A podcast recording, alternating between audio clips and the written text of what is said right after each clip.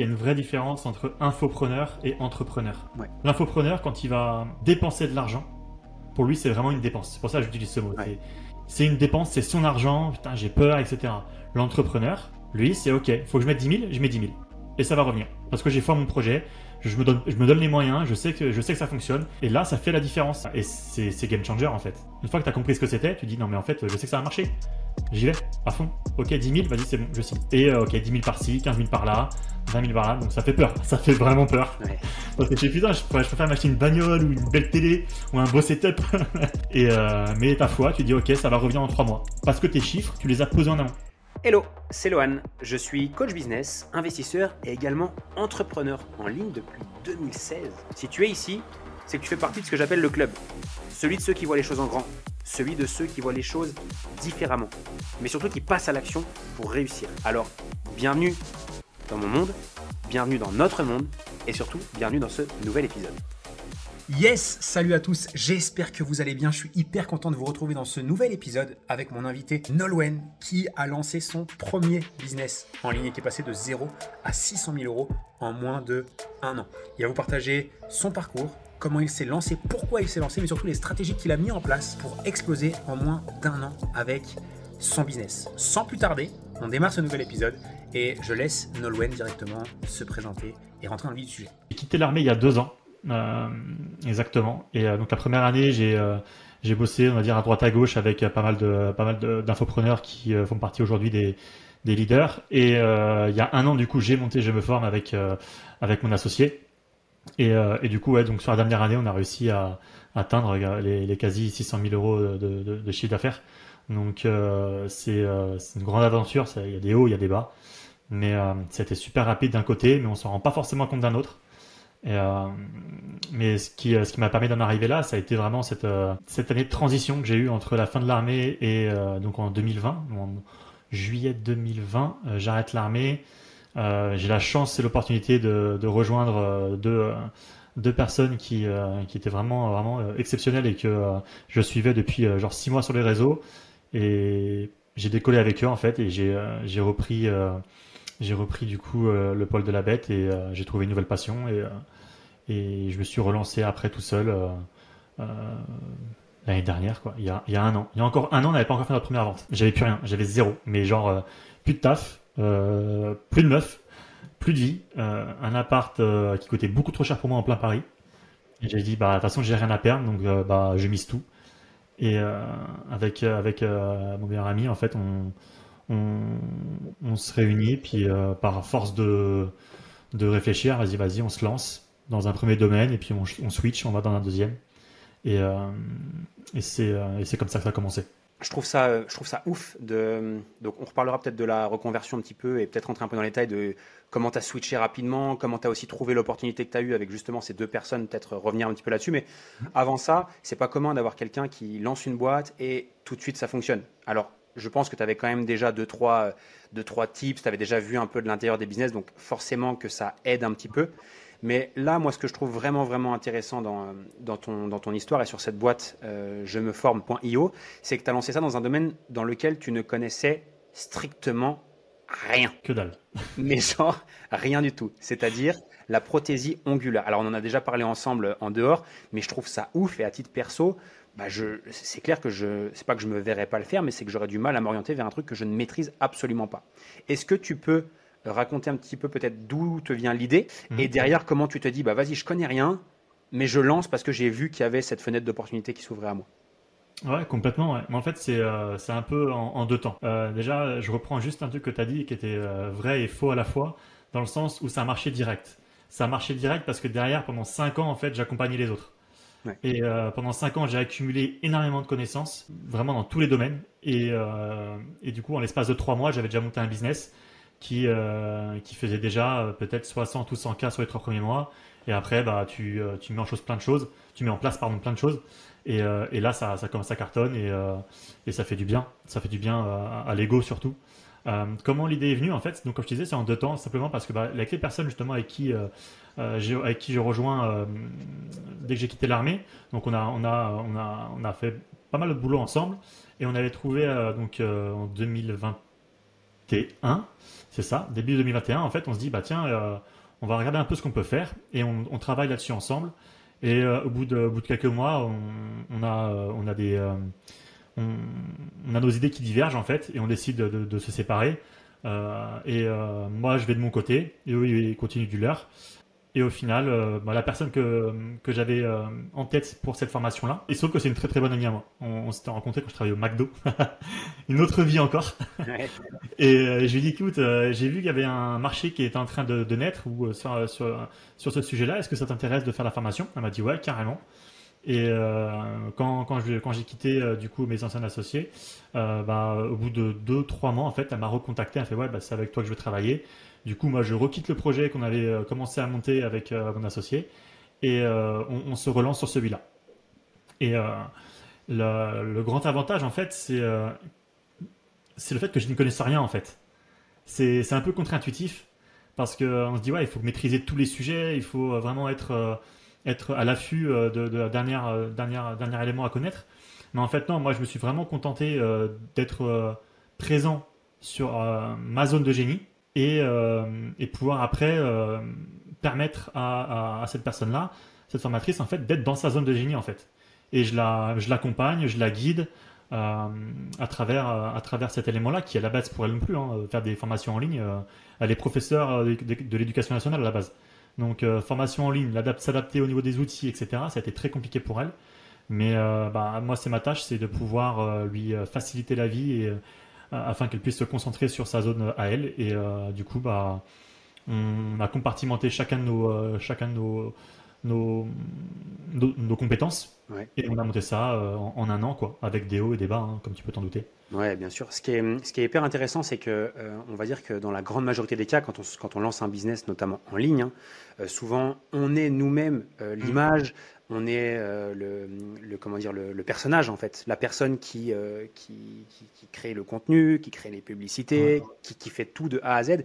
Et ce que je, ce que je trouve vraiment, et c'est vraiment le sujet que j'ai envie de creuser aussi au démarrage aujourd'hui, c'est tu as eu l'intelligence de te dire, OK, je prends quelqu'un qui va justement être cette image, qui va être le, mm. la, compétence, entre guillemets, la compétence pédagogique et la compétence métier que je vais enseigner, je vais l'utiliser. Et ça, c'est un peu contre-intuitif quand même de manière générale quand il faut euh, lancer un business. comment ça t'est venu et comment tu, comment tu t'es dit, OK, je peux aussi faire du business comme ça? Bah, en fait, déjà, ça, ça part d'une base, c'est que je suis quelqu'un d'assez réservé, timide, euh, même si les gens qui me connaissent, ils disent, ah, c'est pas possible. Ah, si, je suis, euh, je suis quelqu'un où, par rapport à ce que je faisais avant, en fait, j'aime bien être dans l'ombre à la base. J'essaie d'en sortir progressivement, mais ça reste quelque chose qui est complètement contre-intuitif pour moi. Et euh, du coup, je me suis dit, OK, comment je peux quand même réussir? Parce que je, connais les, les, branding perso, j'ai travaillé avec 5 ans avec que des personnes qui faisaient que du branding perso. Donc, c'était aussi ma zone en fait. Je sais ce qu'il faut faire, comment le faire, euh, quels sont les leviers à utiliser. Et euh, j'ai fait un mix des deux. J'ai dit, j'ai trouvé en fait une offre où il y avait une demande, forcément. Si tu as, la demande, en fait, déjà, tu as beaucoup moins de leviers à utiliser. Hmm. Et, euh, et euh, après, la différence, c'est que je l'ai fait avec une personne aussi qui a 10 ans d'expérience dans ce domaine-là, où c'est une réelle, elle a une réelle expertise. Et on a répondu aux attentes euh, rapidement, en fait, avec un produit qui était dès le début déjà fait de manière vraiment passionnée par la personne. Donc, ouais. Je, suis curieux sur un sujet. Tu dis, voilà, j'ai répondu aussi à une demande. Il y avait une demande sur le marché. comment on analyse une demande sur le marché? Alors, c'est une question qui est, qui est bête, mais comment on le sait? Google recherche Google, ok, c'est que c'est Google Keyword, je crois, où euh, on, a, une idée, limite, euh, bah, on en parlait tout à l'heure avec euh, ChatGPT, tu vois. Tu vas sur Google Keyword, tu tapes ChatGPT, tu vas voir le, nombre de, recherches qu'il y a par jour, et là tu vois une tendance. Et avec ce domaine-là, en fait, donc la prothésie angulaire, on tapait bah, prothésie angulaire, on pouvait taper n'importe quel domaine. Hein. Ça pouvait être anglais, Excel, ce que tu veux. On voyait en fait la chose depuis genre 6 mois, 1 an, qui était en perpétuelle augmentation. Donc il y a une tendance haussière. Euh, et, on s'est dit, bah, c'est là qu'il faut aller. Et il y a eu aussi cet aspect aussi, euh, ce qui est drôle, ce que je veux dire derrière, c'est que on s'est dit, ouais, euh, prothésion angulaire, c'est aussi Instagrammable. C'est beau, c'est esthétique, c'est c'est quelque chose où on peut faire un compte Instagram. Mais bon, après un an, j'ai toujours pas de compte Instagram. on commence enfin à le lancer, parce qu'encore une fois, il y a ça aussi, c'est que bah, avec mon associé au début, il voulait absolument Instagram. Instagram, c'est la vie, c'est la clé, il faut le faire, il faut le faire, il faut le faire. Moi, je vais non. Là, ce qu'on doit faire, c'est vendre. On a un produit. Euh, Instagram, c'est, euh, on va dire, je vais presque dire que c'est du SEO, j'ai envie de dire. Ça va te prendre un an, six mois, un an, trois ans avant de décoller. Moi, je, maîtrise le SIA, je maîtrise Facebook. on met à fond la publicité Facebook et on teste, on teste. Et voilà, on a lancé les pubs le 24 janvier. Première vente le 26 et, et après, ça a été une vente par jour très rapidement. Génial. Qu'est-ce que tu, euh, avant de valider, alors juste je reviens sur ces étapes-là, parce que je pense qu'il y a beaucoup de personnes qui peut-être peuvent écouter ça, ils sont en recherche d'idées, etc. Euh, donc tu fais cette, euh, cette recherche sur Google Keywords, tu, tu, analyses un petit peu les tendances, tu vois que la prothésie ongulaire c'est quelque chose qui est plutôt recherché. Mm. C'est quoi, les, quoi les étapes ensuite avant de, avant de lancer et de faire cette fameuse première vente dont tu as parlé?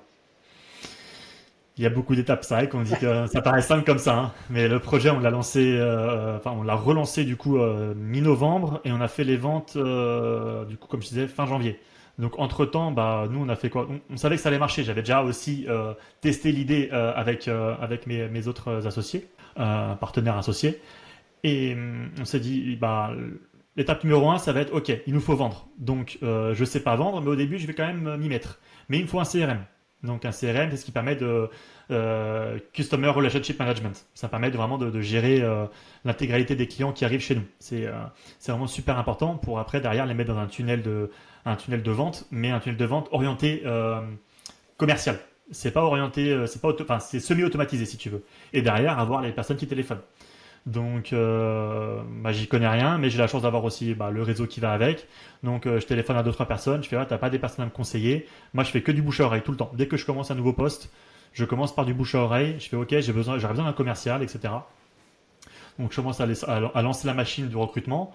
Euh, je m'informe aussi sur le CRM que je veux utiliser. Il y en a plein. Hein. Il y a HubSpot, Salesforce. Vous pourrez passer des heures à parler Salesforce parce que c'est ce que j'ai choisi au début mon ego a parlé et il a fait une énorme erreur. J'ai subi, euh, j'ai subi pendant 8 mois Salesforce avant de changer. Ne faites jamais ça. N'importe qui, euh, qui que vous soyez, n'allez jamais sur Salesforce. Jamais. Et, euh, et, derrière, du coup, en fait, ben, il va y avoir aussi ok, le, processus de pédagogie. Il va y avoir Calliope parce qu'on est CPF, donc il faut respecter Calliope. Il faut, il faut vraiment, il y a plein plein de choses à faire. Mais dans l'ordre, c'est ok. On a la formatrice, ok, plan de formation, ok, c'est bon. On valide. Euh, on définit une date de tournage, euh, on fait le tournage, j'appelle des équipes qui se déplacent. Euh, encore une fois, j'aurais pu le faire moi-même, mais je suis pas un professionnel. On avait un peu de trésorerie d'avance, donc on a investi parce que je savais que ça allait marcher.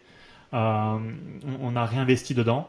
donc le montage et puis derrière, ok, c'est en gros moi ma première chose ça a été je veux pas être derrière mon ordinateur tous les jours.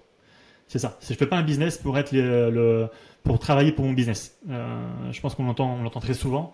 Et euh, l'erreur qu'on fait justement, c'est très rapidement, en fait, c'est se rendre indispensable à son business. Mais c'est, j'ai envie de dire, c'est, d'une bêtise de se rendre indispensable pour son business parce qu'au final, après, bah, on est, on est pieds poings liés et on a toujours besoin de toi. Et dès le début, euh, j'ai pris, pris de la hauteur sur, à chaque fois que je faisais quelque chose, je notais la procédure, tac, tac, tac, la procédure, tac, tac, tac. Maintenant, la procédure, super important. Une procédure, c'est une base, mais elle est toujours modulable. Elle n'est jamais fixe. C'est super important. Euh, en fait, la procédure, c'est vraiment, ok, je veux aller de point A à un point B. Mais entre les deux, euh, tout peut changer.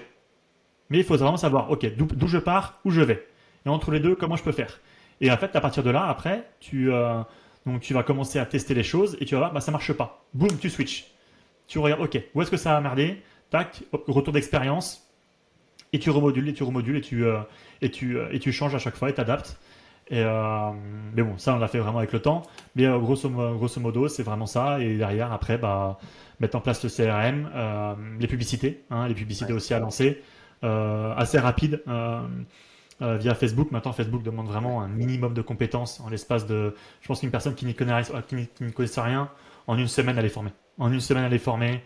Il n'y a, il a aucune compétence. J'ai envie de dire, je serais peut-être méchant pour euh, ceux qui euh, en font leur vie, mais il n'y a aucune compétence réelle pour moi dans aujourd'hui dans la pub Facebook. Dans la pub Facebook. Ce qui n'était pas forcément. Euh, ce qui n'était pas forcément vrai il y a encore quelques mois et années en arrière, mais aujourd'hui c'est vrai que c'est tellement simple de faire de la pub que même des agences sont presque devenues inutiles. Aujourd'hui, aujourd'hui en fait, moi je paye une agence simplement pour qu'ils supervisent mes publicités.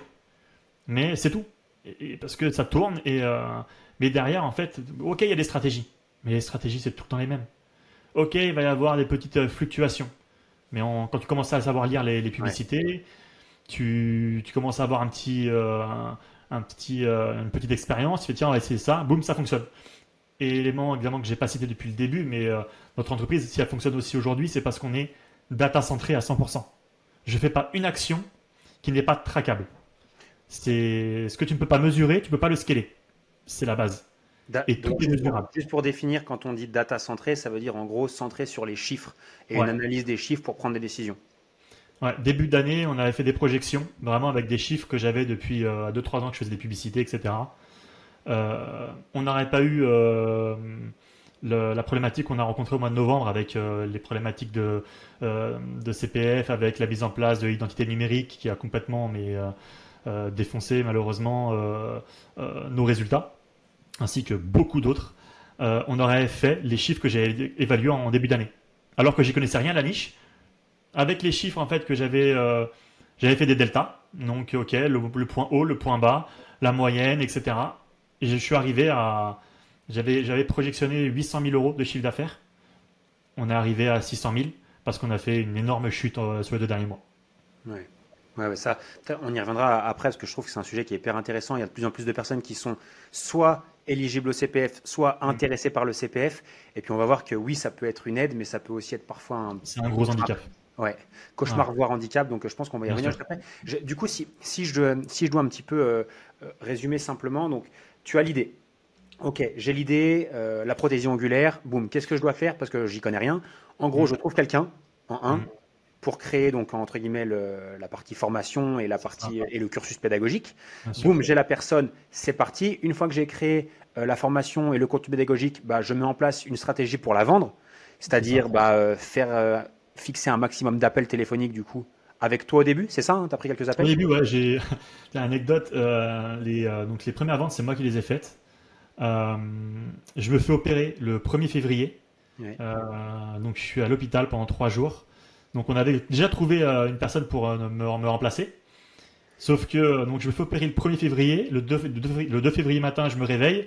Je vois qu'il n'y a, pas eu de vente la veille j'ai euh, sous morphine ce que tu veux, j'ouvre mon ordinateur, je commence à passer d'école et je fais une vente. je fais le, 2 février, je fais une vente sur mon lit d'hôpital. Et euh, mais euh, ouais, c'est t'as as très bien résumé la chose de le, tout processus complet quoi. Donc c'est ça, c'est donc tu prends les premiers calls, donc du coup après ça vous l'avez délégué à une équipe qui s'occupe de ça. Et, une fois que vous avez déterminé que l'appel c'était l'outil en fait qui vous servait à vendre, bah d'ailleurs vous mettez en place tout un tunnel de conversion sur lequel vous redirigez la pub dessus et qui vous emmène des appels de filles majoritairement qui sont intéressées pour devenir prothésiste angulaire. Aussi simple que ça. Euh, aussi simple que ça. On n'a pas cherché compliqué, une, une opt-in page, une publicité Facebook et on s'arrête là. Et après, on teste, on teste, on teste. C'est call, call, call, call, call. Après, c'est une question de chiffres. Euh, on, va, on va convertir, euh, on va aller voir un peu, ok, il y a combien de calls, combien on convertit, mon commercial, comment il, combien de temps il passe au téléphone, on va commencer avec des outils de, de, de tracking, d'appel, etc. Mais mon commercial, il n'est, il n'est jamais laissé tout seul. Il a un script qu'on a rédigé, dès le début. Le script, c'est juste un support pour lui. Après, il, fait, ça, il fait ça tambouille. Ça fait un an qu'on travaille avec un autre et c'est, elle est devenue vraiment euh, une vraie experte dans, dans ce domaine-là. Et, euh, mais encore une fois, c'est à chaque fois que qu'on voulait faire quelque chose, moi je suis de l'école où, euh, ce qui à mes yeux, il y a deux écoles. Il y a ceux qui ont l'idée et qui ont les moyens directs de déléguer. Mais bon, quand on commence, euh, ça reste compliqué, hein, trouver les moyens, on va pas se mentir. Mm. Maintenant, moi j'ai la chance d'avoir aussi cette envie, cette curiosité de dire ok, je lance, mais je veux le maîtriser pour ensuite trouver la personne et lui montrer que moi je sais. Ouais. Et en fait, si la personne me dit en face, ah, c'est pas possible, je fais si, si, c'est possible, regarde.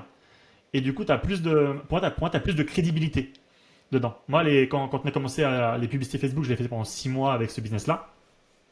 J'ai pris l'agence, ils m'ont euh, bon, vendu leur truc, etc. Ça s'est super mal passé pendant les trois premières semaines. Ils ont fait que de la merde. Sauf que je leur montrais par A plus B pourquoi. Et après, c'était bon. Après, franchement, là, je, pourrais, c'est rare que je recommande les agences, mais avec eux maintenant, ça se passe vraiment super bien. Euh, parce que en fait, je leur ai montré que euh, bah, ce qu'il fallait faire, comment fallait le faire. Il n'y a personne d'autre qui le saura par toi en fait. Donc, euh, si tu commences à déléguer dès le début, pour moi, c'est pas la bonne chose. Tu dois connaître ton sujet. Et même en termes de crédibilité, enfin moi c'est ce que je disais, entre quand je switch d'un sujet commercial à un sujet marketing, ou même aujourd'hui, ça me fait souvent sourire, mais un sujet d'onglerie, euh, bah, tu switches les gens, enfin les gens ils sont là, mais putain, mais ils connaissent tout en fait. Mais en fait, c'est pas que je connais tout, c'est que je connais peut-être les 10% dans chaque truc qui me permettent d'avoir la conversation et d'avoir l'idée et de, de, pouvoir aller plus loin sur, euh, sur le sujet. Ouais, je, te rejoins vraiment là-dessus et si tu me permets juste d'ajouter un, truc, enfin de compléter avec, euh, euh, avec mon propos, c'est de, je pense que c'est méga important, du moins c'est mon point de vue, de maîtriser quasiment tous les sujets de notre entreprise, c'est-à-dire du marketing à la vente jusqu'à la livraison de notre offre, à la partie finance et même sur les opérations du quotidien avec les équipes. Euh, tout simplement, ça, permet également de recruter les bonnes personnes parce que déjà, on peut identifier très rapidement déjà euh, lors des premiers entretiens, est-ce que la personne en face, elle est compétente, est-ce qu'elle connaît son sujet, est-ce qu'elle a déjà la bonne expérience. Euh, ça nous mhm. permet également de manager aussi mieux les gens parce que bah, une fois qu'on sait faire, bah, entre guillemets, on ne peut pas nous la faire à l'envers, on ne peut pas nous raconter la, la messe. Hein comme on dit. C'est exactement ça. Et, euh, et c'est pour moi trop utile. Et puis il y a même un, un vrai enjeu, c'est que je, prends un exemple tout con. Si on prend trois choses à déléguer, on va dire le plus rapidement possible dans n'importe quel business en ligne, grosso modo, ça va être quoi? Ça va être les ads. Donc la partie publicité, généralement, c'est ce qui est délégué le plus rapidement. La vente avec des closers, des vendeurs ou des conseillers, peu importe comment on les appelle. Mhm. Et puis souvent des coachs ou des personnes qui vont assurer le suivi client et entre guillemets la, le, le succès client. Et, si on connaît déjà, je prends ces, trois-là, parce que généralement, c'est les, délégués, les rôles qui sont délégués le plus rapidement. Si on ne maîtrise pas nous-mêmes ces choses-là, qui sont les basiques d'un business, c'est très très dur de le faire. Et moi, je vois plein de gens qui s'explosent littéralement en vol ou qui disent que tout le monde est nul ou qu'il n'y a aucun prestataire qui sait bosser juste parce qu'en fait, ils ne savent pas comment déléguer efficacement parce qu'ils ne maîtrisent pas eux-mêmes, clairement. C'est comme à l'école, hein. il n'y a, pas, a, pas de mauvais, a pas de mauvais élèves, il n'y a, que des, a que des mauvais professeurs. Exactement. Euh, et, quand on est dans l'entrepreneuriat, en fait, bah, s'il y a une erreur dans le business, c'est la tienne. Et euh, moi, je connaissais ma zone de génie. Euh, j'ai eu la chance euh, de m'associer avec un meilleur ami qui, qui lui s'occupe de toute la partie finance, avocat, ou, moi, enfin, pas, pas, paperasse aussi, parce que c'est quand même beaucoup de paperasse, pour que je puisse me focus là-dessus. Et c'est tellement complémentaire de trouver aussi la personne de confiance, parce qu'on j'en ai peu parlé jusqu'à maintenant, mais avoir une deuxième personne qui euh, qui vous pouvez discuter de, des problèmes, euh, partager des idées, et, surtout en fait vous avez chacun vos, domaines de compétences, et que moi j'ai pas à penser facturation, et j'ai pas à penser euh, ah ouais l'avocat faut que je l'appelle. moi personnellement je ne sais pas comment font les gens qui sont tout seuls. C'est pour moi c'est pas possible aujourd'hui d'avancer tout seul parce que c'est je préfère avoir 50% d'un million que 100% de, de 10 000 tu vois, ou de 30 000, tu vois. Et, euh, et c'est super important d'avoir vraiment euh, la personne de confiance aussi pour démarrer. Et euh, elle se trouve facilement au final, je trouve. C'est un sujet qu'on avait, on a discuté ensemble, ça, le, fait d'être associé. Il y a quoi? Il y a peut-être deux mois en arrière. On a eu cette discussion-là de dire, bah voilà, moi je suis tout seul, toi vous êtes deux, est-ce que c'est plus facile? Est-ce que c'est quels sont les pour, quels sont les contre. Euh, bon, du coup, là, tu as l'air de dire que oui, il y a des pour de, beaucoup de pour d'être à deux, et je te rejoins aussi là-dessus. Alors que je, suis, euh, je suis seul, évidemment, il y, a des, il, y a des, il y a des contre. D'ailleurs, est-ce que tu pourrais. Euh, alors, attends, je vais te rejoindre là-dessus sur le fait qu'il y a des pour. Entre guillemets, je vais juste te faire mon petit partage de cette année, c'est ce que je t'avais dit, mais je vais le redire dans l'épisode. C'est que en, en arpentant un petit peu les différents euh, groupes d'entrepreneurs en France, un petit peu à l'étranger aussi, aux US, etc. Cette année, enfin surtout l'année dernière, en 2022, je me suis vraiment mis en mode observateur et je me suis dit, ok, mais c'est quoi les, c'est quoi les, caractéristiques de ceux qui cartonnent le plus en fait? Pour mhm. qu'est-ce qu'ils ont de plus?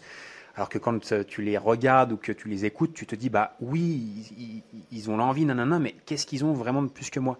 Et une des choses que j'ai remarqué qu'ont la majorité de ceux qui cartonnent le plus, c'est qu'ils sont deux. Mm. C'est vraiment qu'ils sont deux. Donc après, qu'on veuille l'admettre ou non, qu'il y ait des pour et des contre, juste le résultat final, c'est que ceux qui cartonnent le plus sont deux. Du moins, c'est ceux qui vont le plus vite, c'est ceux qui, actionnent rapidement, c'est ceux pour qui euh, bah, il y a aussi des résultats de ouf et qui sortent du commun. Donc je te rejoins tout à fait là-dessus, même si moi aujourd'hui je suis encore tout seul dans mon business, on en avait discuté et je compte bien mm. trouver des, associés sur les prochains business que je vais lancer. Mais euh, en tout cas, je te rejoins là-dessus. Qu'est-ce qui, pour toi, fait la force d'une association? Donc, tu as dit la complémentarité dans les, actions du quotidien, donc euh, vous séparez déjà bien les choses. Est-ce qu'il y a d'autres choses qui, sont des gros points forts? Bah, En fait, les, points forts, c'est aussi. Euh, l'entrepreneuriat, c'est quand même quelque chose de très solitaire, de base. Donc, tu peux pas forcément parler à ta famille, à tes amis. ça reste compliqué. Et rien que le fait. c'est je pense que le numéro un, c'est la psychologie. C'est que as, quand tu as, trouvé le, as trouvé le bon associé, c'est. Enfin, je suis pas marié, mais c'est ta femme en fait. Tu communiques tout le temps avec. sur tous les sujets. Et on, putain, mais là j'ai mal, là j'ai peur, là, euh, machin. Et en fait, on a quelqu'un à qui parler. Moi, c'est vraiment ça qui est, super important. Et pourtant, je suis pas quelqu'un qui parle énormément. C'est ce qui me reproche. C'est ce que d'abord, c'est le reproche que j'ai, c'est que moi, je suis quelqu'un qui, qui partage pas beaucoup mes, mes, avis. Mais c'est vrai que euh, avoir une personne sur qui on peut compter tous les jours, à n'importe quelle heure de la journée, c'est quelque chose qui est game changer en fait. Et euh, t'as moins, t'es moins tout seul. tu, divises aussi la charge de responsabilité en deux. Alors, on a chacun nos responsabilités, mais s'il y a une erreur qui est faite, en fait, on peut avoir confiance en l'autre pour dire OK, qu'est-ce qui s'est passé? Tu vois, on, a ce feedback direct. On n'est pas tout seul devant notre, devant notre écran. Putain, j'ai pas compris qu'est-ce qui s'est passé. Euh, euh, et, ça nous permet d'avancer plus vite, plus loin et, euh, et, et, de manière vraiment exponentielle. Donc, nous, on se connaissait depuis 10 ans. On a, on a fait l'armée ensemble. donc, on se connaissait déjà très bien. Et, et c'est pas pour autant que ça s'est aussi bien passé 100% du temps. Il y a eu des moments où on s'est engueulé. Enfin, c'est pas engueulé avec euh, en criant, mais c'est en mode on n'était pas d'accord et euh, ça, ça, ça allait pas. Mais euh, voilà, c'est vraiment la communication, le fait de pas être tout seul, le fait de d'avoir toujours une personne sur qui on peut compter et surtout, bah, on n'a que 24 heures dans une journée, donc t'es à deux, es à deux H24, ça te fait 48 heures par jour. Donc c'est Elon Musk qui disait ça. Hein, c'est il suffit de travailler deux fois plus que les autres, euh, en une semaine, tu accomplis bah, deux fois plus. C'est con, hein, c'est, je paraphrase, c'est pas exactement ça la phrase, hein, mais euh, il disait vraiment ça. Euh, ceux, qui travaillent 10 heures par jour, il suffit de travailler 15 heures par jour et tu niques tout le monde. Et salut à toi, c'est Lohan. Un grand merci pour être ici fidèle au poste et écouter cet épisode de podcast avec moi.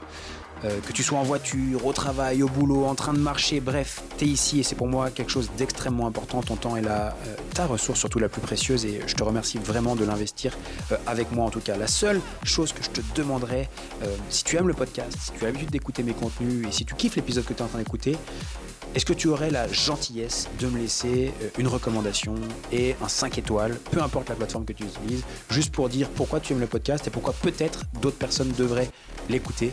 Je te remercie d'avance pour ce petit geste, pour cette petite faveur, euh, en échange de tout le contenu que j'essaie de te partager gratuitement. Un grand merci à toi, on retourne à l'épisode. Je ne sais pas si. Euh, bon, je pense pas qu'on ira là-dessus aujourd'hui, mais il y a un épisode qu'a a tourné Romain Collignon sur son podcast avec le, fondateur de Bonne Gueule, justement sur la relation d'associés. Mmh. J'ai trouvé l'épisode extrêmement intéressant. Je ne sais pas si tu l'as entendu, mais en tout cas, j'ai trouvé ça. Je l'ai écouté il y a deux semaines. ok. Donc euh, après, sur les personnes qui pourraient écouter euh, enfin, éventuellement cet épisode-là et qui voudraient peut-être aller plus en détail sur la relation d'associés, mmh. comment, la, comment la créer, comment la maintenir. Euh, comment la, faire durer. Je pense que c'est aussi ça. le plus difficile. Bah, il y a un épisode qui est extrêmement intéressant avec le fondateur de Bonne Gueule, donc euh, pour aller écouter ça. Du, coup, ma question, c'est à dire, bah voilà, ça se passe pas bien 100% du temps. Oui, j'imagine que bah, il y a des fois, il y a des désaccords. Euh, il y a aussi peut-être des phases de business qui sont un peu down, comme dans tout business du monde. Comment ça se passe du coup quand on est quand on est deux dans un dans un, dans un cas de figure comme ça. Je prends l'exemple, si on doit citer, euh, euh, là on, tu disais tout à l'heure, voilà, euh, le CPF, ça a été un peu la merde. Comment on gère une situation comme ça à deux du coup? Eh ben déjà, on va... La base, c'est encore une fois, c'est la communication. C'est vraiment la base, c'est juste, c'est juste en parler. Rien que ça.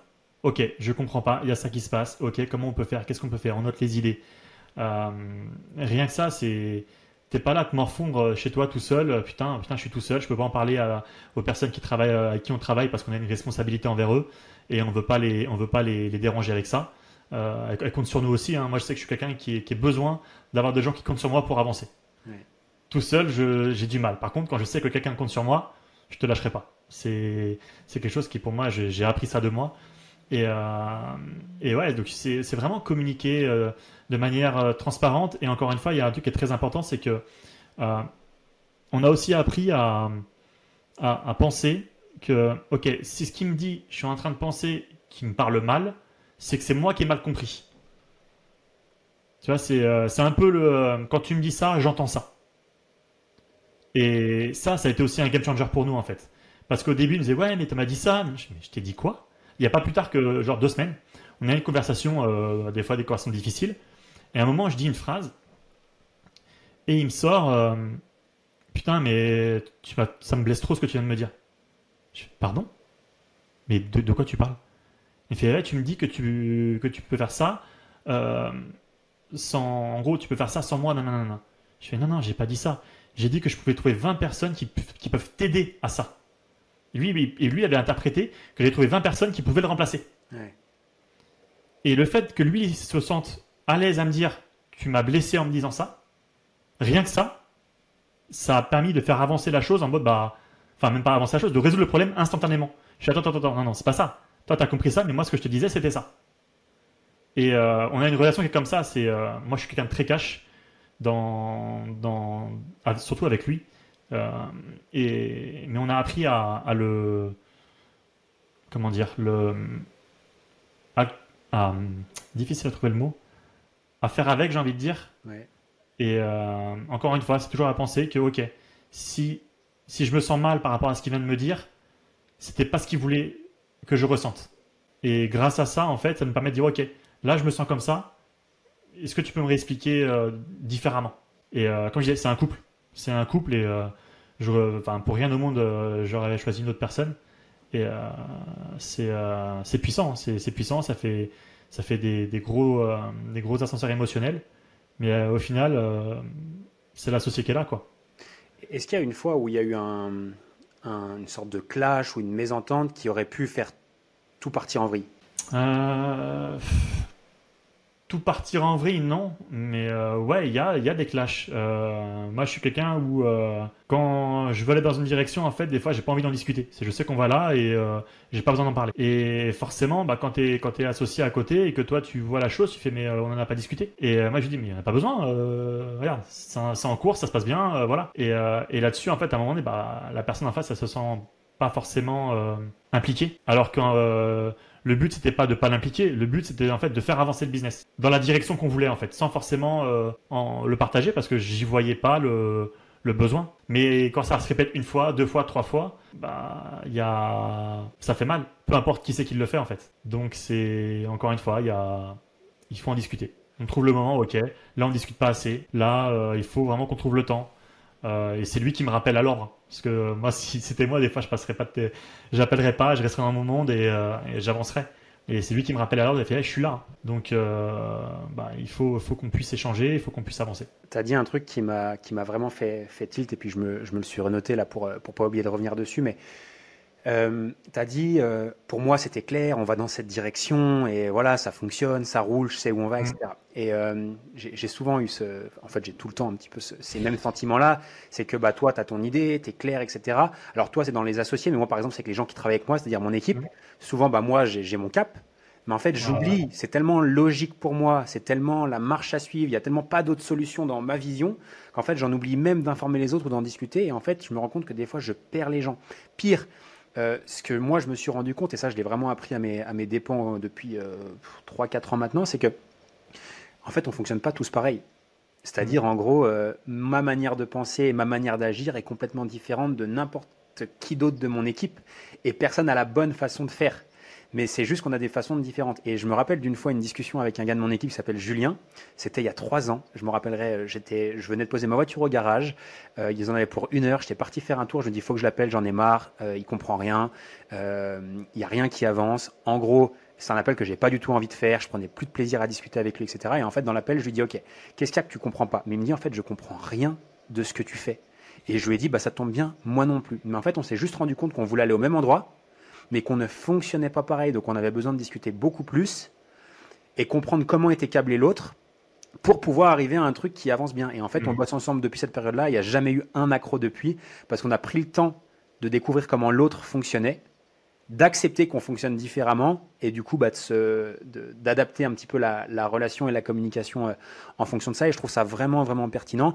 Euh, d'ailleurs, ce que euh, j'ai appris ça aussi cette année, dans n'importe quelle relation d'associé, d'équipe, etc. Et ça, c'est euh, notamment bah, justement dans le mastermind de Russell Branson que, que j'ai vu ça. Chaque personne qui rentre dans l'équipe, associé, équipe, etc., ils leur font faire des tests de personnalité, style euh, disque, fort, euh, mm. sais plus comment ça s'appelle, les tendencies là, 16 tendencies ou un truc comme ça. 16 personalities. Ouais, voilà, voilà, Strengths Finder, des choses comme ça, de manière, de manière à ce que tout le monde connaisse tout le monde, les forces, les faiblesses de chacun et comment chacun fonctionne, de manière à ce que, bah, en fait, tu puisses ils puissent facilement interagir, euh, plus facilement du moins interagir ensemble. Et je trouvais ça passionnant parce que quand tu te lances au début, tu fais tout à l'arrache, quoi, tout au feeling, et puis en fait, des fois, tu te rends compte que ça casse. Et... Mais euh, tu vois, bah, nous on l'a fait, fait justement euh, donc 16 personnalités. moi, je, je, vraiment kiffe cet exercice. En fait, on l'a fait faire à, tous à toutes les personnes qui travaillent avec nous. et après, on a, on a fait une lecture en présentiel avec tout le monde, etc. Et avec, avec mon associé, ce qui est très drôle, c'est qu'on est la même personnalité, mais avec la petite différence entre les deux, en fait. Il y a, genre, moi, moi je suis A, lui, bah, lui il est B, mais ce qui fait qu'on a l'impression de ne pas du tout être pareil, alors que pourtant, on a la même, on, a la même personnalité. Donc, c'est assez, assez, assez flagrant en plus. Quand tu lis le tweet, tu fais putain, mais c'est exactement moi. Et lui aussi, c'est exactement moi. Euh, c'est ok. Donc toi, moi, quand je fais ça, toi, ça fait ça. Moi, quand je fais ça, nanana. Et euh, tu vois, je rebondis sur ce que tu disais. Euh, c'est aussi à travers la communication. Moi, je lâche prise sur ce qu'il fait. Je lui demande pas ce qu'il fait. C'est les résultats qui comptent. Et au début, lui, il avait du mal avec de mon côté en fait. Il avait besoin de comprendre ce que je faisais. Et moi, je dis non, t'as pas besoin. C'est en mode non, laisse-moi faire mon truc. J'ai pas envie de passer mon temps à t'expliquer. Lâche prise sur ça. Et il avait du mal. Et pourtant, à chaque fois qu'on discutait, il me filait des idées. Tu sais, parce que tu sais, bah, c'est le, le, cerveau tout neuf sur un sujet. Ouais. Et tu fais putain, mais j'avais pas vu ça comme ça. Et euh, mais malgré ça, pour moi, c'est pas un réflexe de demander l'avis en fait, parce que euh, il y a une direction, il y a un truc, et pouvoir avoir cet équilibre entre euh, lâcher prise sur un sujet et en même temps donner une idée sur le sujet, ça reste extrêmement contre-intuitif et tellement nécessaire. Et même moi, j'apprends encore aujourd'hui. Je suis pas sûr d'avoir été clair dans, ce que j'ai dit là, mais mais ça reste quelque chose que je, que je travaille encore, où c'est très difficile pour moi. Et je sais que avec personne d'autre. en tant que premier associé, euh, heureusement que je suis tombé sur, euh, sur Thomas en fait. Parce que putain, je pense qu'il y en a plein qui m'auraient insulté. Qu'est-ce que t'es toi euh, Est-ce que tu te rappelles un peu des profils que tu es? Moi, si je dois te le, te le dire comme ça en estimation, je pense que tu dois être beaucoup de dominants rouges et tu dois avoir aussi un petit peu de pas de stable, mais tu sais. Moi, je suis. J'ai oublié le dernier, comment il s'appelle, mais. Alors dans le... disque, dans, ouais, dans le disque, je suis vert et rouge. Et en, donc en sex, personality, j'ai le profil. Euh, ah merde, je, en plus j'aime bien celui-là, c'était celui que je voulais être. J'étais déjà rigolé à la fin. Mais euh, c'est protagoniste. Ok. Il me semble que je suis protagoniste et, euh, et quand tu lis le truc, tu fais mais c'est tellement ça. Et j'ai fait plein d'autres exercices hein, avec avec dans d'autres éléments, mais ça se recoupe. Et moi je suis là, vert action et rouge, forcément un peu un, un, tout petit peu dominant. tout petit peu. J'ai oublié le nom du dernier. Je crois que c'est le, le, bleu là, les plus, euh, les, euh, on va dire les minces, les comment on appelle ça? Ah, il y a, après, euh, c'est moi j'avais fait avec avec les cinq portes là, mais le, disque je mérite donc le, le rouge. Les ingénieurs, tu sais, les, parce que toi c'est très très chiffre, très data, très très logiciel. Ouais, et pourtant je sais pas, pour moi je me je me définis pas comme un ingénieur quoi, ça qui est mm. drôle c'est que je trouve du repos dans les chiffres. J'ai un cerveau qui, réfléchit beaucoup, malheureusement. Pour moi, c'est vraiment malheureusement. Et euh, des fois, c'est très compliqué. Et le fait d'analyser les chiffres, ça me calme, en fait. Ça me calme, je sors de l'émotion, et, euh, tout de suite, les choses sont plus claires. Et euh, ça permet de prendre de meilleures décisions. Est-ce que tu aurais, du coup, et là, je vais enchaîner là-dessus, est-ce que tu aurais, alors on va basculer sur la partie chiffres, parce que c'était vraiment quelque chose mmh. que je voulais discuter avec toi. Donc tu es très analytique, les mm. chiffres prennent les décisions pour ton business, on l'a déjà bien compris dans, ce que tu as pu partager. Est-ce que, euh, alors je vais te poser la question en deux étapes. Ma première étape va être quels sont les chiffres minimum à connaître quand on gère un business en ligne ou même un mm-hmm. business de manière générale. Donc quels sont les datas minimum, le minimum syndical qu'il faut connaître? Et la seconde partie de ma question va être quels sont les outils les plus simples pour traquer ces datas Au niveau des, KPI euh, à, avoir, donc au cas où, hein, les Key Performance Indicators, euh, je dirais il y, en a pas tant que ça. Euh, au niveau des publicités Facebook, forcément, hein, déjà, il y en a une à connaître, mais à faire attention. On parle souvent du CPL, donc le coût par lead. il est intéressant à connaître, mais il faut le poser. C'est pas lui qui va nous faire prendre des décisions. Il y a le CPL, ensuite le CPA. Le CPA, le coût par acquisition. Et c'est celui-là qui va être super important. Parce qu'on peut avoir un CPL à 2 euros et un coût d'acquisition derrière à 150 euros. Donc le mec il va se dire putain à 2 euros vas-y je, balance la publicité c'est trop bien je, touche le lead à 2 euros je je suis serein mais derrière il paye quand même 150 euros pour le transformer en client alors que si il payait le lead 5 euros, 10 euros, mais que derrière, il a un CPA à 50 euros, 60 euros, et je veux avoir un lead à 10 euros, en fait. Euh, donc ça, c'est super important. Ensuite, au niveau toujours de la, publicité Facebook, il y a le CPM, le, coût par mille. Super important aussi. Généralement, on dit que quand tu as un CPM qui est au-dessus de 10, ta publicité, ton visuel, il est pas bon. Et euh, le CPC, euh, donc le coût par clic, ça va être ton texte. Donc en dessous de, alors je peux pas dire de bêtises, mais En dessous d'un euro, ça commence à être bien, tu vois. Vraiment à être bien. Donc voilà, les publicités CPA, CPL, CPM, CPC. Ensuite, tu as la page d'opt-in. Page d'opt-in, formulaire, tu vois. Là, je considère que c'est une bonne page à partir de 20 à 25% de conversion sur la page. Donc 20-25, tu es bien, tu es serein. Tu, fais en sorte de l'optimiser, de l'améliorer. Là, tu es littéralement à essayer de chercher le 1%, 1%, 1%, 1%. Et, et après, as le, nous, on travaille des commerciaux, donc ça va être le taux de décrochage.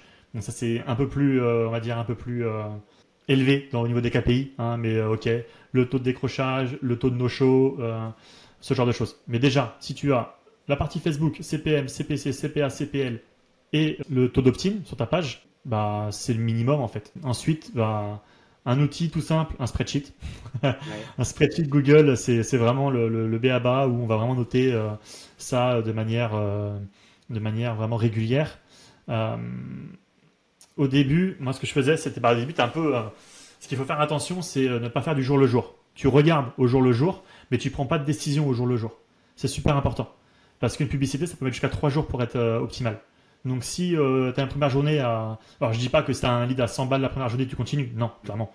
Euh, mais euh, un, lead, un coup de lead à 20 balles, ok, bah, il faut avoir les, avoir les couilles en fait de dire non, je reste 3 jours. Je reste 3 jours parce que je, je veux tester le truc. Mais en outil de tracking, euh, bah, maintenant c'est l'agence qui, qui, qui, qui, fait ça, mais je sais qu'elle utilise, euh, va être sur, comment il s'appelle Google, Google Data Studio, où c'est gratuit ça demande beaucoup de mise en œuvre par contre. C'est, pour commencer, clairement pour commencer, c'est manuel. Même moi, ça me fait chier de le dire. Je pense que je, connais. Je sais que nous, on le fait manuellement aussi hein, à l'heure où je parle. Hein, donc. Euh, ah, ouais, mais moi, c'est dès que c'est manuel et répétitif, moi, j'automatise. C'est quelque chose. C'est pour ça aussi qu'on a réussi aussi vite. Euh, mais euh, c'est, manuel et ça prend pas, pas tant de temps que ça. Mais il faut prendre quelqu'un pour le faire. Tu prends un, assistant virtuel, euh, sa tâche, c'est de, euh, c'est de euh, noter les KPI que tu lui auras dit. Tu lui auras fait la procédure. Ok, chaque jour, tous les trois jours, tu vas me remplir ce tableau-là. Et après, tu prends les décisions. Nous, chez nous, c'est donc Julien de l'équipe dont je parlais tout à l'heure, qui en fait chaque semaine, chaque vendredi récupère toutes les datas dont on a besoin. Donc en fait celles qu'on va chercher, donc au niveau du marketing, on traque aussi nos réseaux sociaux, on traque aussi sur la partie sales, donc les vendeurs, pareil comme toi, hein, le show up rate, le taux de conversion, euh, le nombre de ventes. Euh, puis derrière aussi sur la partie suivi client, et puis quelques autres datas sur la partie opération. Et toutes les, toutes les fins de semaine, donc lui il prend une heure, il ramène tout ça dans le document. Comme ça, dès le lundi, dans la réunion d'équipe, bah, boum, on a un document qui est à jour avec toutes les datas de la semaine précédente et on fonctionne du vendredi au vendredi comme ça. Donc pas automatisé, on va dire que c'est systématisé. C'est ça, euh, moi j'aime bien. Ouais. Ben, en fait, c'est systématisé quelque part, c'est automatisé pour toi, parce que c'est pas toi qui le fais. Non. Donc, tu as, mis, mis quelqu'un en place et c'est suffisant. Donc, euh, ça reste bien. Je voudrais creuser un, sujet avec toi dont tu as parlé. Euh, moi, qui, me, qui, entre guillemets, moi, a toujours fait, entre guillemets, ma force, si je peux me permettre. Tu as parlé du coût du lead au niveau de la publicité Facebook. Et tu as dit quelque chose que je trouve mais tellement vrai et que trop de personnes, enfin, trop de personnes ne comprennent pas malheureusement, c'est qu'en fait, on s'en bat les couilles du coût du lead tant que derrière on convertit. Euh, moi, je vais parler de coût d'acquisition client. Euh, je pense qu'il est, euh, en tout cas de mon point de vue, hyper important de comprendre combien nous coûte un client. Et à partir du moment où on sait combien ça nous coûte, donc un coût d'acquisition client, qu'est-ce que c'est? C'est en gros combien j'ai payé pour ma pub, euh, combien m'a coûté mon rendez-vous, combien m'a coûté la personne qui gère mes campagnes de pub euh, et tous les outils marketing que j'utilise pour convertir quelqu'un. Grosso modo, comme on le calcule, on prend tous les clients qu'on a eu sur euh, la dernière année ou sur les derniers six mois, on le divise par tout le budget marketing qui a été dépensé et on sait combien nous coûte un client. Et je trouve ça tellement puissant de connaître cette donnée-là. À titre d'exemple, par exemple, chez moi, un client va me coûter entre 400 et 460 euros à peu près, tout compris. C'est-à-dire. ce qu'il y a, c'est que là, les gens vont dire Putain, mais c'est énorme. Ouais, bah, je vais expliquer du coup. Mais, mais en plus, c'est énorme. Mais il y a une règle en business qui est extrêmement importante de comprendre c'est que plus on est en capacité de payer cher pour attirer un, un nouveau client, plus on est sûr de gagner sur notre marché. Je m'explique très simplement. Aujourd'hui, moi, j'ai un lead qui va tourner entre 6 et 10 euros, à peu près, sur l'année. Qui vaille 5 ou 13 ou 14, ça ne change pas grand-chose parce que je sais que en moyenne, je vais dépenser environ 400 euros pour avoir un nouveau client. Ça inclut ma pub, la personne qui gère mes campagnes de pub, donc l'agence, ça inclut la commission pour la personne qui vend au téléphone et ça inclut un peu tous les outils marketing qu'on utilise en amont d'une vente. Grosso modo, je sais qu'un client me coûte 460. Mais si j'ai une offre derrière qui me permet, parce qu'elle est plus élevée en termes de prix, généralement, moi j'aime bien dire qu'il faut avoir au moins trois fois le coût d'acquisition en CA collecté derrière. Ou alors, parce qu'on a une offre qui est récurrente avec des gens qui restent très longtemps et qui nous rentabilisent, bah, encore une fois, au moins trois fois notre offre, le, coût d'acquisition, on est tranquille. Et en fait, je vois beaucoup. Pourquoi je partage ça? C'est que je vois beaucoup de personnes qui paniquent dès qu'ils voient un lead qui augmente ou qui connaissent même pas leur coût d'acquisition client. Et en fait, quand on ne connaît pas ça, bah, c'est impossible de scaler une activité ou c'est impossible de pousser la machine. C'est tellement vrai. La, dernière fois, euh, je te laisse finir, excuse-moi, hein, mais euh, dans, un des masterminds, en fait, euh, il y, a un mec qui avait tout son tableau, mais le tableau parfait, tu vois, comptabilité, etc. Et, sa remarque, ça a été j'ai tous mes chiffres, mais je suis pas rassuré. Pourquoi? Et en fait, je regarde son tableau, et je suis ouais, ces chiffres ils sont bien. Mais en fait, il manquait tous les chiffres qu'on est en train de parler, en fait. Il était incapable d'avoir de, de, la liste de, ces KPI-là. Donc, les gens qui doutent sur leurs résultats, les KPI, c'est la base qui nous permettent de prendre des bonnes décisions. Et je te laisse finir et après je rebondis sur un Ouais, c'est ça. Moi, c'était simplement dire qu'en fait, déjà, si on prend d'un point de vue marketing-vente, le, fait de connaître son coût d'acquisition client, c'est juste extrêmement important.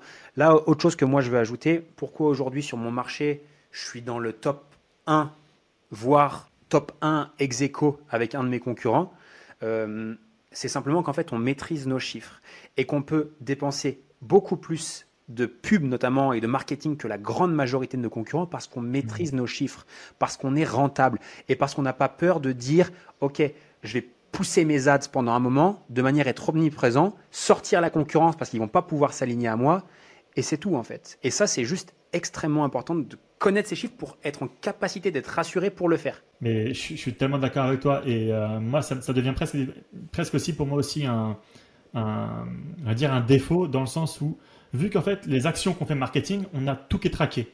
Ça donne envie justement de, ok, bah, quand je fais une action, je le vois. Mais dès que j'ai une action que je vais faire où je ne sais pas comment la traquer, ah, j'ai du mal à la faire. Hein. Ah oui. Ah, par contre, là, je fais putain, je suis en train de faire un truc, et ça, ça m'arrive souvent en ce moment, c'est, je suis en train de faire un truc, je ne connais pas le résultat. Et en fait, en fait j'ai foi en mon projet, et on va dire, mon, le résultat, donc, ce qui va me driver, c'est la foi en ce que je fais, mais je n'ai aucune idée aussi de, du résultat sur le, moyen terme. Alors que sur, sur le marketing, tu fais un clic, tu fais un changement de, de, mots, boum, tu vois le changement. Donc euh, c'est ça, c'est un truc qu'il faut faire attention aussi, mais euh, qui reste, qui reste euh, à prendre en compte. Et également, quand on fait des publicités, moi, une des questions que j'avais souvent eu quand, quand je m'occupais des pubs, c'était quel budget je dois mettre pour avoir des résultats? Et je fais, mais c'est clairement pas la bonne question. La bonne question, c'est déjà, c'est, ok, combien tu veux faire? Ok, je veux faire 30 euh, 000. Ok, on part de là. On part, du, on part de la fin. Et en fait, en partant du, principe que, ok, je décide de faire 30 000, je fais ce qu'on appelle donc euh, du reverse engineering. 30 000, ok, je convertis à temps, je fais temps, je fais temps, et on, arrive sur le budget. Et il n'y a plus de, de devinette. Il n'y a pas de je dois mettre combien? Non, c'est pas tu dois mettre combien, c'est je, vais faire 30 000. Je sais que mon panier il va convertir à 4%. Euh, on va faire un BMW, hein, 4, 6, 8. Ensuite, ok, euh, j'ai besoin de donc j'ai tant de clients, mais pour avoir tant de clients, j'ai besoin de tant de leads. Pour avoir tant de leads, avec un coût du lead entre 6 et 10 euros, eh ben je dois mettre le, la somme. Et euh, plus de questions à se poser. Il y, a, encore trop de personnes qui sont en train de, je sais pas combien je dois mettre, mais combien tu veux faire? Et après, plus de questions à poser. C'est vraiment la, c'est quelque chose qui n'est pas assez pris en compte aujourd'hui et, euh, et, pourtant qui est tellement simple à avoir la réponse. C'est clair. Je, rebondis euh, encore là-dessus et je trouve que c'est vraiment cool cet échange. C'est, euh, bah, comme tu le sais, on fait partie de différents groupes de mastermind, d'entrepreneurs, etc. Et, et c'est vrai que moi, je suis, il y, a des choses que je ne comprends pas parfois, notamment quand bah il y a des discussions autour de voilà, mon business il décolle pas parce que parce que je suis pas aligné, parce qu'il y a ci qui m'embête, ci, ça, ça. Et souvent, on n'a pas cette prise en considération des chiffres. Je trouve que, en tout cas, c'est mon point de vue. ok? Je trouve que pour l'instant, en France, dans l'infopreneuriat, on ne fonctionne pas suffisamment comme de vrais entrepreneurs. C'est-à-dire qu'à un moment donné, le business, ça reste OK, il y a besoin d'être aligné, il y a besoin euh, d'être passionné, il y a besoin euh, d'apporter de la valeur, il y a besoin de fournir des ouais, efforts, etc. Il faut faire de la thune. Mais voilà. et ça reste, non, aussi, et puis ça reste aussi des chiffres. Le, business, c'est des chiffres. Et tant qu'on ne comprend pas les chiffres clés d'un business, euh, je pourrais, on parlait, donc tu as parlé des chiffres marketing tout à l'heure, tu as parlé des chiffres sales, il y a d'autres chiffres au niveau des, opérations. Il y a d'autres KPI clés selon la boîte et selon les, KPI qui sont importants pour notre structure. Le, NPS, etc. Le NPS, etc., qui sont des secondaires. Mais par exemple, je prends un coût d'acquisition client, euh, une LTV, par exemple, c'est des choses que si on, ne les si on ne les connaît pas, on peut rien faire. Et en fait, c'est juste mathématique. Et ça, pour n'importe quel business. Donc, d'un fois, on a beau un petit peu euh, pleurer à droite à gauche en disant si, ça, ça, ça, ça. Au bout d'un moment, si juste tes chiffres sont pas bons, tes chiffres sont pas bons. Et tant qu'ils seront pas bons, ce sera jamais bon. Et en tout cas, voilà, moi, je, je sais que je suis parfois un peu désaligné avec certains, certains trucs et je suis pas forcément. Je trouve qu'on est en retard en fait, pour être tout à fait euh, transparent avec toi. Euh, dans l'entrepreneuriat, je trouve qu'on n'est pas suffisamment justement entrepreneur. Beaucoup se disent entrepreneur en ligne, mais je trouve qu'on n'est pas suffisamment entrepreneur en ligne. En fait, tu vois, en France. Je suis tellement d'accord avec ce que tu dis parce que pour moi, il y a une vraie différence entre infopreneur et entrepreneur. L'infopreneur, quand il va dépenser de l'argent, pour lui, c'est vraiment une dépense. C'est pour ça que j'utilise ce mot. C'est une dépense, c'est son argent, putain, j'ai peur, etc. L'entrepreneur, lui, c'est OK, il faut que je mette 10 000, je mets 10 000 et ça va revenir. Parce que j'ai foi mon projet, je me, donne, les moyens, je sais que, ça fonctionne, j'ai mes chiffres. Et, euh, et, là, ça fait la différence. Et aujourd'hui, je sais qu'on on a peut-être fait, euh, comme je disais, 600 euh, 000 de chiffre d'affaires. C'est du chiffre d'affaires. Parce qu'on a su dépenser énormément en amont. Donc, mais moi, je pense qu'un infopreneur aujourd'hui n'est pas capable de ça. Parce que c'est le premier niveau, et c'est OK. Mais si l'infopreneur derrière, il veut aller taper le, le fameux 100 000 euros, les, euh, le mythe du 10 000 euros, etc. Euh, j'appelle ça bien un mythe, un peu de, je suis un peu sceptique avec ça. Mais euh, il faut savoir dépenser. Dépenser intelligemment, donc investir en fait, et avoir foi en son projet. J'en parlais avec une personne la première fois, c'est. Moi, je suis pas quelqu'un de religieux, mais j'ai découvert la foi avec l'entrepreneuriat. Et, et c'est game changer en fait. Une fois que tu as compris ce que c'était, tu dis non, mais en fait, je sais que ça va marcher. J'y vais, à fond. Ok, 10 000, vas-y, c'est bon, je signe. Et ok, 10 000 par-ci, 15 000 par là, 20 000 par là, donc ça fait peur, ça fait vraiment peur. Parce que je suis putain, je, préfère m'acheter une bagnole ou une belle télé ou un beau setup. et euh, mais ta foi, tu dis ok, ça va revenir en trois mois. Parce que tes chiffres, tu les as posés en amont. Et euh, quand tu as des victoires, et eh ben tu, tu, tu, regardes, tu fais ok, ça c'est bon, j'ai eu raison, j'ai eu raison. Là, ça passe, allez, vas-y. Je mets 10 000 et on, et on, et on teste. Et on passe de 4 000 de pub à 8 000 de pub. Ça fait du simple au double. Hein. Mais on sait que derrière c'est bon. Bah go. L'infopreneur, lui, ça va être oui, mais euh... il va commencer à parler chinois. Et, euh, et derrière, c'est euh, le prestataire, c'est le machin. Non, c'est toi. C'est con, c'est chiant. Je suis premier des fois aussi à le dire. Ouais, des fois prestataire. Ah oui, mais non, c'est moi. Je suis, je suis le, je suis le responsable de l'intégralité de mon business. Ça, c'est hyper intéressant. Et euh, comment t'appellerais ça? Alors, je sais qu'en anglais, on dit le, le comment c'est le mot qu'a utilisé Quentin dans un l'épisode que j'ai fait avant le podcast. Il a dit l'extreme ownership, le fait de prendre l'entière responsabilité de de ce qu'on fait et euh, bah, moi, ça me parle bien parce que, bah, comme d'hab, on est tous au contact, par exemple, de nos membres, euh, mmh. collègues, même, je pense, à d'autres entrepreneurs qu'on peut connaître. Et souvent, bah, c'est la faute des autres ou c'est la faute euh, de la période, c'est la faute du mmh. CPF, c'est la faute de toutes ces choses-là. Le CPF, c'est souvent de sa faute. c'est la faute de beaucoup de monde et je trouve que très peu de euh, personnes comprennent l'importance de prendre la responsabilité nous-mêmes, parce que c'est quand même nous qui avons fait tous ces choix-là, hein. de la, du choix du prestataire, à la façon dont on a géré la relation avec lui, en passant par le choix de rejoindre le CPF, le, choix de, de, gérer avec le CPF, toutes ces choses-là. Et en tout cas, c'est cool que tu, que tu le partages parce que je pense qu'on est, qu'il y a beaucoup de personnes qui oublient que c'est euh, eux qui sont, qui, qui sont entre guillemets 100% responsables de tout. C'est ça, moi, le premier réflexe que j'ai quand il arrive une couille dans le, dans le business, c'est qu'est-ce que j'ai fait de mal? C'est vraiment ça, c'est pas. Euh, forcément, je suis vénère, il fait chier, euh, etc. Mais je suis putain, mais où est-ce que j'ai merdé? Et je vais aller trouver le. des fois, non, des fois, c'est pas forcément de la merde, ça peut aussi arriver, on va pas se mentir, que euh, bon, le mec a clairement fait de la merde.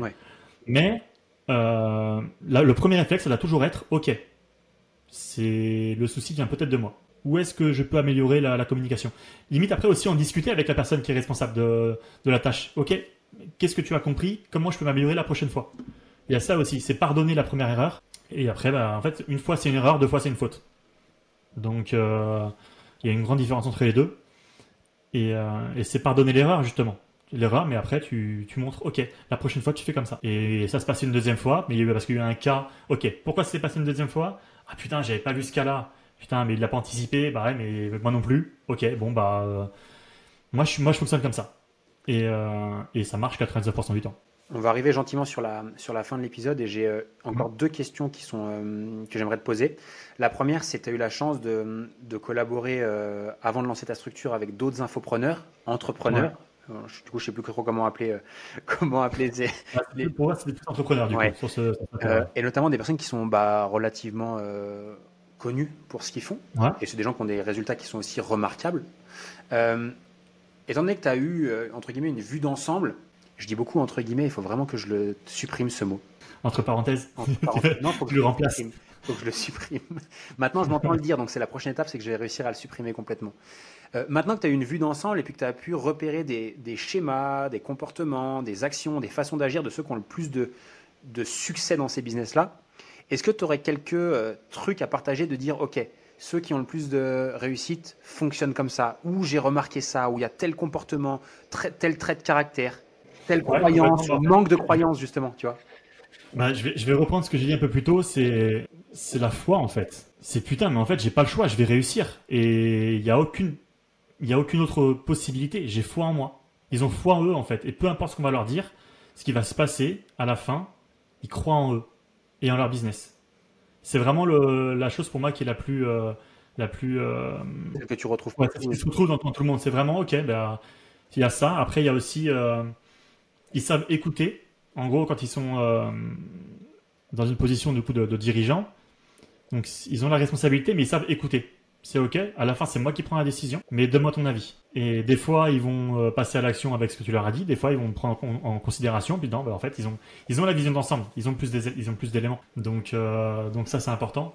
Mais pour moi, vraiment, le, point central, c'est vraiment le, une confiance en, la confiance en eux, la confiance en ce qu'ils font, et euh, l'envie aussi de, l'envie de, de donner un produit de qualité. c'est quelque chose est très très important. Hein. On en a très peu parlé, mais l'envie d'être sur un business et se dire on est les meilleurs et d'être serein avec le fait de le dire, ça fait toute la différence aussi. Moi aujourd'hui, je sais que je peux le dire avec les chiffres que je vois, les retours que j'ai. Pour moi, on est les meilleurs sur ce marché-là. Donc, euh... est-ce que tu as euh, une anecdote, un, truc qui t'avait euh, choqué ou un truc contre-intuitif que tu avais vu ou une histoire marrante sur, sur un entrepreneur? Je sais pas si tu veux d'ailleurs citer des, des, noms ou pas, mais un truc qui t'a fait choc en disant lui c'est lui c'est un vrai entrepreneur ou euh, lui fonctionne différemment, ou ah j'aurais pas fait ça, mais au final ça a fonctionné. Je sais pas, est-ce que tu as un truc qui te vient? Ouais, il y, en a un qui est, je vais, vais pas le citer, mais s'il écoute euh, le, podcast, euh, il y en a un qui m'impressionne vraiment parce qu'en fait c'est, tu dis c'est soit un génie, soit un enculé. tu vois, quand tu vois des films, des films d'entrepreneurs, tu fais putain, mais ça fait penser à lui, tu vois. Je pense que tu vois de qui je parle. Ouais. Mais il m'impressionne. Franchement, j'ai un énorme respect pour lui dans le sens où il lui arrive des couilles. Ah ouais, il, il réussit. Dans, dans, dans, enfin, dans ma vision de la réussite, il est, il est, il est, il est haut. Mais les couilles qui se mangent dans la gueule, il est toujours là. C'est moi, ça m'inspire, tu vois, pouvoir toujours être présent. T'as un fait, t'as un truc, euh, une histoire qui te, quand tu racontes ça, un truc qui te vient à l'esprit?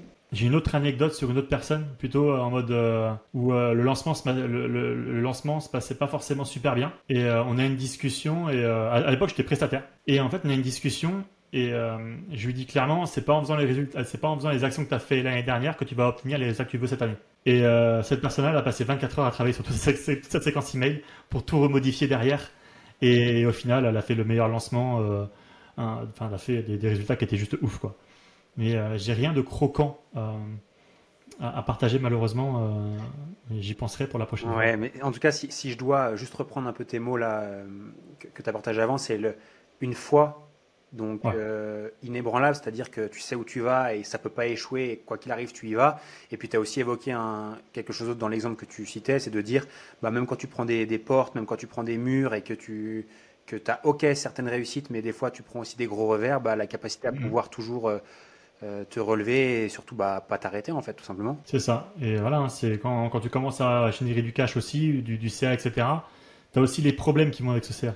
Ça, c'est aussi important à pas oublier, c'est que tu fais 1000 euros, tu as des problèmes qui, pour 1000 euros. Tu fais 10 000, c'est des problèmes à 10 000. Tu fais 100 000, 1 million, 10 millions, les problèmes sont bien différents. Il n'y en a pas moins. L'herbe, euh, il y a un moment, euh, quand, quand, il y a une situation que j'aimais bien, c'était euh, l'herbe, l'herbe, elle est jamais plus verte ailleurs, elle est juste différente. Et ce que, ce que j'aime bien dire, et bah, je pense qu'on bah, s'en rend compte aussi, parce qu'aujourd'hui, on n'est pas, on n'a pas les mêmes tailles de business qu'on avait il y a encore 1, 2, 3, 4 ans en arrière. Moi, je sais qu'aujourd'hui, euh, je prends l'image et aujourd'hui, bah oui, on traite des problèmes qui sont d'une autre envergure. Et euh, moi, j'aime bien dire que je m'attelle au, au, boss du niveau d'après. Tu sais, comme dans les, comme dans les jeux vidéo. Au début, tu démarres ça. avec le, le petit boss et tu grossis à une certaine taille et tu as le boss du niveau 1. Après, tu as le boss du niveau 2, le boss du niveau 3. Mais le boss, il est toujours là. Et surtout, il est toujours de plus en plus gros par rapport au niveau où on est. Ouais. Et il fait toujours de plus en plus mal aussi. Donc il faut pas être pressé de grandir. Enfin, on est pressé de grandir, hein, moi le premier. hein. Mais euh, on a le temps. On a le temps et euh, enfin je dis ça et des fois aussi je suis, je suis premier à vouloir. Putain, allez. euh. Mais c'est vrai que bah si en gros c'est si je suis pas là où je veux, c'est pas qui je dois être. Je, je suis pas qui je dois être si je suis pas là où je veux. Ouais. Donc à moi de devenir la personne que je dois être pour pour obtenir le résultat que que je vise. Qu'est-ce que, pour terminer, qu'est-ce que tu, euh, qu'est-ce que tu dirais à euh, une personne qui écoute ce podcast-là, donc euh, qui, a, qui a un business en ligne, qui est sur le point de lancer un business en ligne, qui a déjà un business qui tourne un petit peu et qui souhaite euh, bah, faire accélérer la croissance Est-ce que tu as des conseils? Alors, ça peut paraître hyper basique comme, comme question, Ouais ouais ouais. mais tout le monde, comme tu l'as dit, tout le monde veut grossir, tout le monde veut aller plus vite. Et si quelqu'un veut avoir entre guillemets quelques conseils, entre guillemets, je viens de le redire, je le supprime. Euh, quelques conseils à donner à une personne qui veut faire croître son activité et la scaler, qu'est-ce que ce serait? C'est ce qu'on a parlé tout à l'heure en fait, les chiffres. Il faut arrêter de dire euh, je crois, peut-être. Non, c'est certain. Je vois mes chiffres. La probabilité fait que voilà ce qui va se passer. Je prends, je prends des chiffres, je les, je les mets dans un tableau Excel, je, fais mes calculs et je vois que bah en fait ça va, il y aura ça, ça ou ça. Et je me, je, ferai les actions en conséquence en fait. Euh, donc il y a vraiment ça et euh, aussi, hein, on a très peu parlé, euh, mais dès, dès que c'est possible de le faire, automatiser. dès que c'est possible de le faire, il faut mettre en place des, des process, des systèmes qui permettent de ne plus le faire tous les jours. Moi, ma, mon leitmotiv, c'est vraiment ça. C'est si je fais un truc tous les jours, déjà, moi, je vais l'oublier. Même un truc récurrent tous les jours, tu peux être sûr que je vais l'oublier.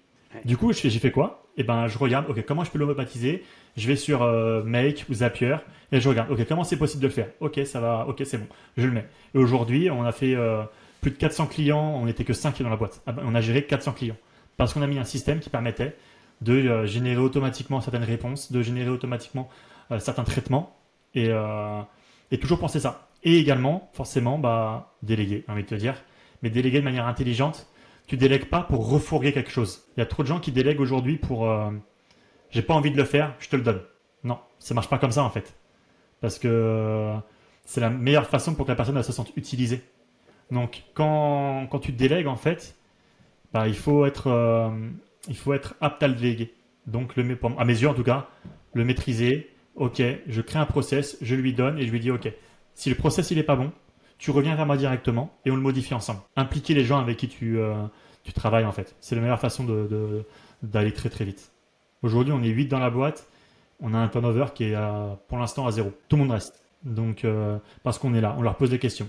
J'ai une idée, j'ai un process, je le mets en place, ça merde, ils viennent me voir. Parce qu'ils le savent. Ils savent que je serai là pour eux. Ils savent que c'est moi qui travaille pour eux et pas l'inverse. Et ça, c'est, pour moi, c'est vraiment une des clés. Est-ce que, euh, je terminerai par ça, je n'avais pas prévu de te poser cette question-là, mais euh, elle m'est venue. Euh, Est-ce que tu as une ressource que tu as, que tu as peut-être lu un jour, regardé, un film, alors un bouquin, film, série, euh, peu importe, quelque chose qui t'a qui t'a marqué toi dans ta, euh, dans ta vie d'entrepreneur?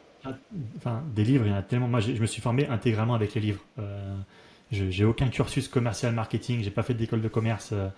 La seule école que j'ai fait, c'est l'armée. Donc, euh, mais en livre, en fait, euh, en partant du principe qu'on a déjà un business, il y a, euh, il y a un super livre que pour moi, c'était deux livres de l'année dernière que j'ai lus. C'est en anglais.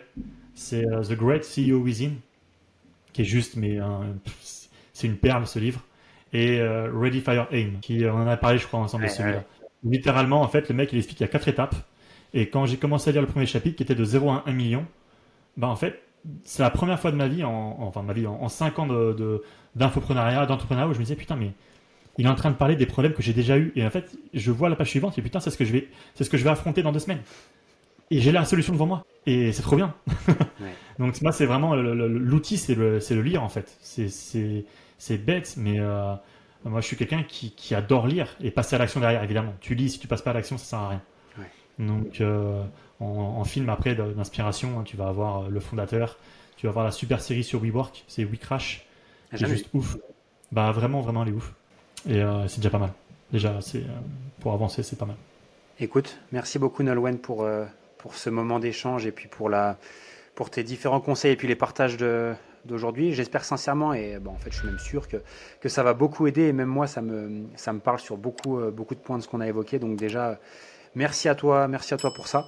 Merci pour l'invitation. Bon, avec plaisir. et, puis, euh, et puis en espérant pouvoir te, te retrouver euh, dans un prochain épisode. S'il y a des personnes qui veulent peut-être te découvrir un petit peu plus ou voir ce que tu fais ou te suivre sur les réseaux sociaux, où est-ce qu'ils peuvent aller? Euh, Instagram, French Mentor. Tout simple. Voilà, c'est simple, efficace. French Mentor, il n'y en a qu'un. J'ai réussi à choper le nom de domaine. donc, euh, donc non, c'est euh, avec plaisir, avec plaisir pour un prochain, un prochain rendez-vous grand merci pour être fidèle au poste et fidèle au podcast dans ce nouvel épisode.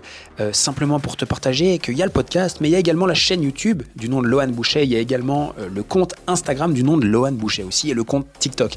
N'hésite pas à aller t'abonner là-bas pour recevoir chaque semaine ta dose de conseils, d'astuces et de motivation pour développer ton business. Encore une fois, un grand merci d'être fidèle au poste et n'hésite pas, si ce n'est pas encore fait, à t'abonner à la chaîne et au podcast. Ciao ciao